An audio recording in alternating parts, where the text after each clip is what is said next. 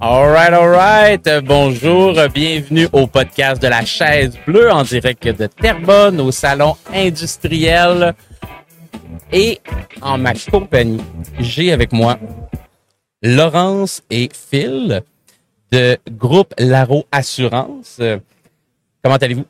Ça va bien, Pas bien. Excellent, excellent. Écoutez, j'aimerais ça peut-être euh, à tour de rôle euh, brièvement vous présenter, puis peut-être euh, un des deux me, donner quelle est la mission de Groupe Laro euh, en tant qu'assureur, s'il y a quelque chose de spécifique, euh, comment vous démarquez sur le marché ou quelle est la mission de l'entreprise? Je commencerai peut-être euh, les femmes d'abord, te présenter Laurence. Donc, je travaille chez la Route depuis 2018. Je suis courtière en assurance des entreprises. Et c'est ça. Donc, c'est pour ça qu'on est aujourd'hui ici au Salon industriel de Terrebonne pour solliciter des entreprises, autant manufacturières que dans l'industrie, pour faire premièrement une gestion de risque de leur police d'assurance, un audit. OK. Et ensuite, euh, voilà. Je vais laisser. Philippe continuer pour la mission de la. J'adore ça, mais je pense que tu es vraiment à la bonne place, Laurence. Euh, Rencontrer des manufacturiers. Oui, puis, exact. euh, la notion de gestion de risque, je pense qu'on en parle beaucoup, beaucoup. Puis même dans l'écosystème Onit, parce qu'on est dans le même écosystème avec euh, Onit, euh, gestion de risque, c'est quelque chose qu'on entend assez parler. Euh, Finmetrix, euh, Miguel BGY, euh, name it, c'est, c'est un sujet assez de l'heure euh, quand même. C'est pour ça qu'on est dans, aussi, dans Onit. Dans Onit, excellent. Ben, enchanté, Laurence. Enchanté. Ça fait plaisir. Et de ton côté? Yes. Donc, euh, moi, c'est Philippe. Je suis chez Laro depuis six ans. OK. Euh, puis, je suis courtier au niveau des comptes majeurs, euh, principalement. Donc, on a beaucoup de clients au niveau euh, manufacturier, euh, industriel aussi. Là, donc, on est à la bonne place aujourd'hui pour ça. Absolument. Et puis, Laro, rapidement, là, c'est un cabinet euh, d'assurance de troisième génération. Euh, mais on est un cabinet également indépendant. Et puis, euh, ben, on a fait des audits justement à, à l'environnement ONIT. Mhm. Donc, une étude approfondie des polices. On identifie des lacunes puis des possibilités là, de- d'optimiser les polices. pour adapter les polices d'assurance selon les réalités distinctes de chacune des entreprises, c'est qui leurs clients, c'est quoi les enjeux, approvisionnement, name it. Cybersécurité aussi, je pense, loi 25, Énormément. euh, je pense que vous êtes Ouais. proche de ça pareil. là. je pense que vous avez entendu parler euh, de tout ce qui est... euh, puis peut-être une question qui n'était pas prévue, mais euh, ça peut prendre jusqu'à combien de temps pour une entreprise de s'assurer au niveau de la cybersécurité? C'est quelque chose qui se fait du jour au lendemain comme ça ou il y a quand même certaines étapes, il y a un délai à prévoir? euh? Ben, un délai raisonnable, c'est environ deux semaines, suivant la réception des propositions complétées. Ensuite, euh, la compagnie d'assurance en cyber va probablement faire ses tests de son propre côté. Elle va aider justement s'il y a des lacunes au niveau de l'entreprise, euh, au niveau de la cybersécurité. Et par la suite, ben, ils sont capables de nous fournir une solution détaillée. Excellent. Bon, ben super. Fait que ça peut se faire assez rapidement, euh, surtout avec la loi 25. euh, C'est toujours un, un beau complément qui peut nous aider aussi à se conformer par rapport à la confidentialité des données personnelles des gens qu'on a et tout et tout. Puis chez vous, chez Groupe Laro, c'est qui le responsable euh, des données justement? Est-ce qu'il y a une personne qui a été nommée à l'interne? Ça doit être sur le site web. Là, parce que- Excellente réponse. Et là que je m'en allais, il faut que ça soit affiché sur le site web directement. C'est certain que c'est c'est inscrit euh, sur le site web. Je n'ai aucun doute. On va faire des vérifications à la régie euh, à l'instant. On vous revient dans deux minutes. Euh, écoutez, première question, puis peut-être que je m'adresse à vous deux. Allez-y, un après l'autre ou un et l'autre, ça me dérange pas. Chez vos clients, dans les entreprises que vous visitez, que vous rencontrez, que vous auditez à l'heure actuelle, quel est le plus grand paradigme? Qu'est-ce qui n'a pas changé encore? là? Est-ce qu'il y a quelque chose que les entreprises que vous rencontrez, vous sentez qu'il y, a, un des éléments qui vous vient en tête qui sont encore ancrés dans le passé puis que c'est un non-sens à l'heure actuelle? Dis, on a parlé de cyber. Souvent, il y a encore bien des entreprises euh, qui sont conscients, qui ont une petite sous-limite sur leur police, mais qui n'ont pas une vraie couverture d'assurance, une police euh, qui est dédiée en monoligne là, au cyber-risque. Donc, euh, ça, c'est un des facteurs. Sinon, euh, un autre des facteurs qu'on voit des fois, c'est euh, une réticence à augmenter la valeur des bâtiments. Euh, avec l'inflation qu'on a eue les dernières années, des fois, non, ben, encore- Augmentant la police, justement, de couverture. C'est ça. Donc, ils sont à l'aise avec leur limite de bâtiment, mais il y a eu de l'inflation dans les dernières années. Et puis, on a des règles proportionnelles à ces contrats d'assurance. C'est important d'augmenter ça aussi.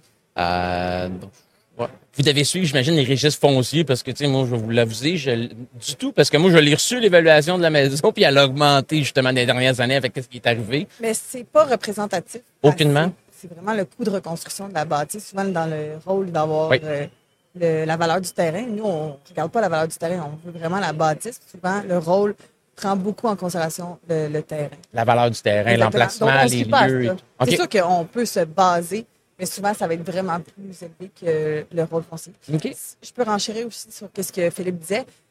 Normal, il y a peut-être deux ans, on proposait l'assurance cyber, tout le monde disait pratiquement non. Mais là, avec toutes les cyberattaques qu'il y a eu, honnêtement, la plupart des gens commencent à la prendre. Wow, ben, Les gens ont peur, je pense. Ben, Ils ont raison aussi. Puis, puis ils ont raison parce que euh, souvent, c'est les PME, les plus petites entreprises qui vont être les plus vulnérables. Puis, euh, moi, personnellement, je pense que j'ai eu trois clients l'an passé qui ont eu affaire à négocier avec quelqu'un, qui ont eu du cryptologue sur leurs données, qui ont eu des fuites et ainsi de suite. Puis lorsqu'on n'a pas, on n'est pas accompagné, qu'on n'est pas assuré non plus pour ça, ben tu sais, c'est, c'est tu le subis ou tu te prépares pour d'avance, mais ce qui est certain, c'est qu'il va en avoir. King, là, ça, c'est, c'est rendu omniprésent. Même j'entendais, je pense, c'est euh, la semaine passée dans le podcast de Bruno Gugliamini. J'aime, c'est pas ça prononcer son nom de famille, mais il est quand même assez tough. Il est génial, le gars, même, puis il disait que le gouvernement du Québec est la seule province au Québec qui a même bonifié euh, les redevances qu'ils donnent aux hackers lorsqu'ils sortent une nouvelle page web. Ben, je pense qu'ils donnent entre 50 et 7500 dollars lorsque tu trouves un trou dans la page web où est-ce que tu peux aller hacker les données. Fait que, on voit que c'est même le gouvernement s'implique et est conscient de ce nouveau monde-là dans lequel euh, on vit. Fait que, OK, super sécurité. Sinon, euh, dans l'année qui s'en vient, qu'est-ce qui devrait être la prochaine grosse affaire chez Groupe Laro? Qu'est-ce qui s'en vient dans votre entreprise pour l'année en l'année qui s'en vient? L'année on prochaine. change notre système complètement. Donc, OK. euh, on avait des vieux systèmes d'entrée de données de clients. Et là, on s'en va vers euh, 2.0. OK. Donc, euh, on change tout. Et ça s'en vient euh, janvier. Janvier, c'est demain matin, là. Oui, exactement. Parce qu'oublier Ça le mois de décembre, tu sais, oublie ça, le monde est en Ouais. vacances, ça roule pas. Fait que c'est 1er janvier, il faut être prêt 1er décembre. Exact. Je pense que ça va être vraiment révolutionnaire pour l'entreprise. OK. Wow, ben félicitations. Euh, j'adore ça. Euh, autre question pour vous. Si on a l'opportunité, parce qu'on va l'avoir, de recevoir le ministre euh, M. Pierre Fitzgibbon sur notre podcast, euh, éventuellement, quelle question aimeriez-vous lui poser? Bonne question. Euh, je sais pas. Je vais, je vais réfléchir un peu à ça. On n'était pas préparé à ça. Non. Ben, c'est ça le but, hein, c'est d'être spontané, puis qu'est-ce qui vient en tête en, en pensant aux enjeux de votre business, de vous perso, celle de vos clients aussi. Ah, Peut-être euh, j'aurais quelque chose qui viendra en tête. Là. On parle de beaucoup de changements climatiques qui s'en viennent, donc de voir un peu l'impact du gouvernement là-dedans. là. Euh, OK. Il y a certaines compagnies d'assurance euh, qui n'osent pas euh, donner de l'assurance, par exemple, inondation dans certains secteurs, certains codes postales. Euh, puis là, il y, a, il y a le gouvernement qui peut venir, en cas de, de, de catastrophe naturelle, de couvrir une portion. Mais tu sais, de voir est-ce qu'éventuellement, ils vont forcer les compagnies d'assurance à offrir ce type de protection-là, comment tout ça va, euh, va se mettre en branle. Je sais qu'il y a des enjeux aussi au niveau agricole, avec les, les récoltes qui sont dans les champs, les fortes pluies. Mhm. Il y a comme, je pense, tout, tout ce qui est relié là, au à phénomène. l'environnement, changement climatique, le tout change. euh, fait comment est-ce qu'on peut, comment les lois vont être adaptées dans le futur par rapport à ça? Ouais. Parce que ça, ça pourrait être possible qui oblige les assureurs à offrir un produit dans ce sens-là? À voir si les assureurs vont vouloir rester au Québec, s'il y a des lois aussi C'est- sévères que ça. là, mais oui, OK. ça- C'est où c'est où est-ce qu'on se dirige au niveau de la législation par rapport au, euh, au changement climatique? Comment est-ce que les assureurs vont devoir euh, agir puis ce qu'ils vont devoir offrir euh, aux clients? Excellent. Euh, J'adore ça. Euh, autre question pour vous. Dans la dernière année, mettons, je m'adresse à toi, Laurence, pour celle-là. OK? Au courant de la dernière année, quel euh, auteur, conférence, livre, ou peu importe source d'information que, que, que- ou de motivation, peu importe que tu as reçu, est-ce qui t'a le plus marqué? Bonne question. Je sais que Philippe, il y a un peu plus que moi. Oui, Il oui, doit ben, y avoir une liste, lui. Une liste déjà prête. euh, Exact. mais j'allais pas fider d'avance. Je peux te dire, s'il nous sort quelque chose on the spot, il y a pas, euh, il y a autant de mérite euh, qu'il peut avoir. Je l'ai pas briefé, mais pas, pas en tout. Mais que ça soit une, un TED Talk écouté, une conférence que tu as vue, euh, quelqu'un chez Onit même qui a parlé, que tu as fait Ah, ça, ça me fait réfléchir ou Ben, Filmetrix est excellent. Ah bon, regarde, belle référence. Je sais aussi que Philippe euh, l'adore. Je pense qu'il l'a appelé plusieurs fois. Mais euh, c'est Antoine tellement- ou Ali? Oui, Antoine. Antoine Lajoie, oui. c'est c'est fou ce qu'il est capable de fournir comme information, puis comment il peut aussi aider une entreprise. Et on pense pas nécessairement à ça. J'adore ça, puis je vais t'avouer que c'est une des rares infolettes que je lis. Oui, C'est celle de Finmetrix. oui. Puis, puis c'est rare, là, tu sais, on en reçoit plein, puis je pense que c'est de moins en moins à mode. Je peux me permettre, en tout cas, ça c'est un jugement personnel, mais infolette, je suis moins axé là-dessus, honnêtement. Mais celle de Finmetrix, euh, en effet, elle est excellente. Fait que, euh, on te salue, Antoine. Tu verras le podcast euh, éventuellement, c'est certain. Euh, de ton côté, Phil, on t'a laissé le temps de, de brainstormer, Ouais, ouais, ouais. de Ouais, je à juste là-dessus. ajouter sur, euh, sur Antoine Finmetrix aussi. J'ai eu la chance d'y parler avant d'aller voir un prospect euh, il y a deux, trois semaines. puis C'était intéressant qu'il il me parlait de certaines commodités. C'était quoi euh, le Oui. taux au marché? Donc, c'était intéressant de lui parler aussi avant d'aller voir euh, un prospect puis d'être au courant un petit peu plus de, de l'industrie de notre client, comment ça va au niveau des commodités, des, des swaps, des taux de change, des- au niveau du- de la gestion du risque financier. là. Donc, euh, Ah, mais j'adore ça. Euh, prochaine question que j'aurais pour vous autres. Puis celle-là, je vais vous la faire à tour de rôle. Je vais commencer avec toi, Philippe. Euh, mis à part un changement de logiciel ERP, mettons. On se promène, toi et moi, on découvre une baguette magique. Puis t'apprends, là, puis t'as le droit de changer une affaire chez Groupe Laro Assurance. Tu changes quoi?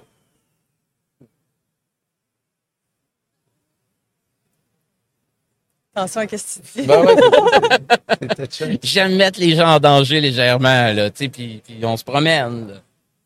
L'argent, le temps, l'émotion des gens, peu importe, n'est pas un obstacle. là. C'est Ouais, ouais, c'est- ben, c'est une ben- baguette magique. Là. plus d'automatisation dans notre travail. C'est sûr que nous, les courtiers, notre valeur ajoutée, c'est d'aller voir les clients, de, de parler avec eux. Donc, on fait quand même un volet administratif, là, parce qu'on on s'occupe de tout quand on est courtier, là, des mises en marché chez les assureurs, d'aller voir les clients. Donc, on a plusieurs facettes. Fait que c'est sûr que plus qu'on a euh, du support euh, à l'interne, puis s'il y a de l'automatisation éventuellement, je pense que ça va juste donner plus de temps pour euh, avoir de la valeur ajoutée pour nos clients. là. Donc, avec une baguette magique, ça, on peut... euh, De l'automatisation des process à l'interne. Exact, 100% Puis on se concentre vraiment sur la valeur ajoutée des clients. Ça pourrait être euh, quelque chose d'intéressant. Mais je, je sais qu'on a, J'adore ça. on a quelque chose qui s'en vient aussi par rapport à ça. là, mais- Excellent. De côté, Laurence?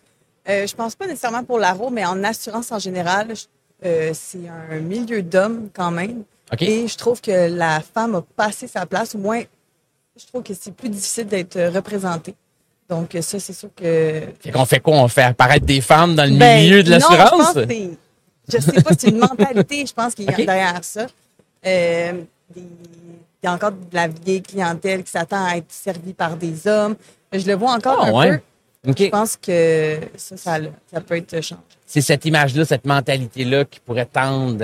Ouais. Puis, puis plus de la part des clients que vous rencontrez ou à l'interne entre collègues euh, non, euh, plus. euh, avec clients là. oui, exactement. Ben c'est c'est tout à fait souhaitable honnêtement là. Puis euh, et- moi une des une des activités que j'avais envoyé une personne avec qui je travaillais, une fille, Annie Chiasson. D'ailleurs, je te, je, te, je te dis bonjour Annie. Je l'avais envoyé chez l'effet A. Qui est un super programme de leadership. Je pense que ça dure euh, trois, quatre semaines à peu près.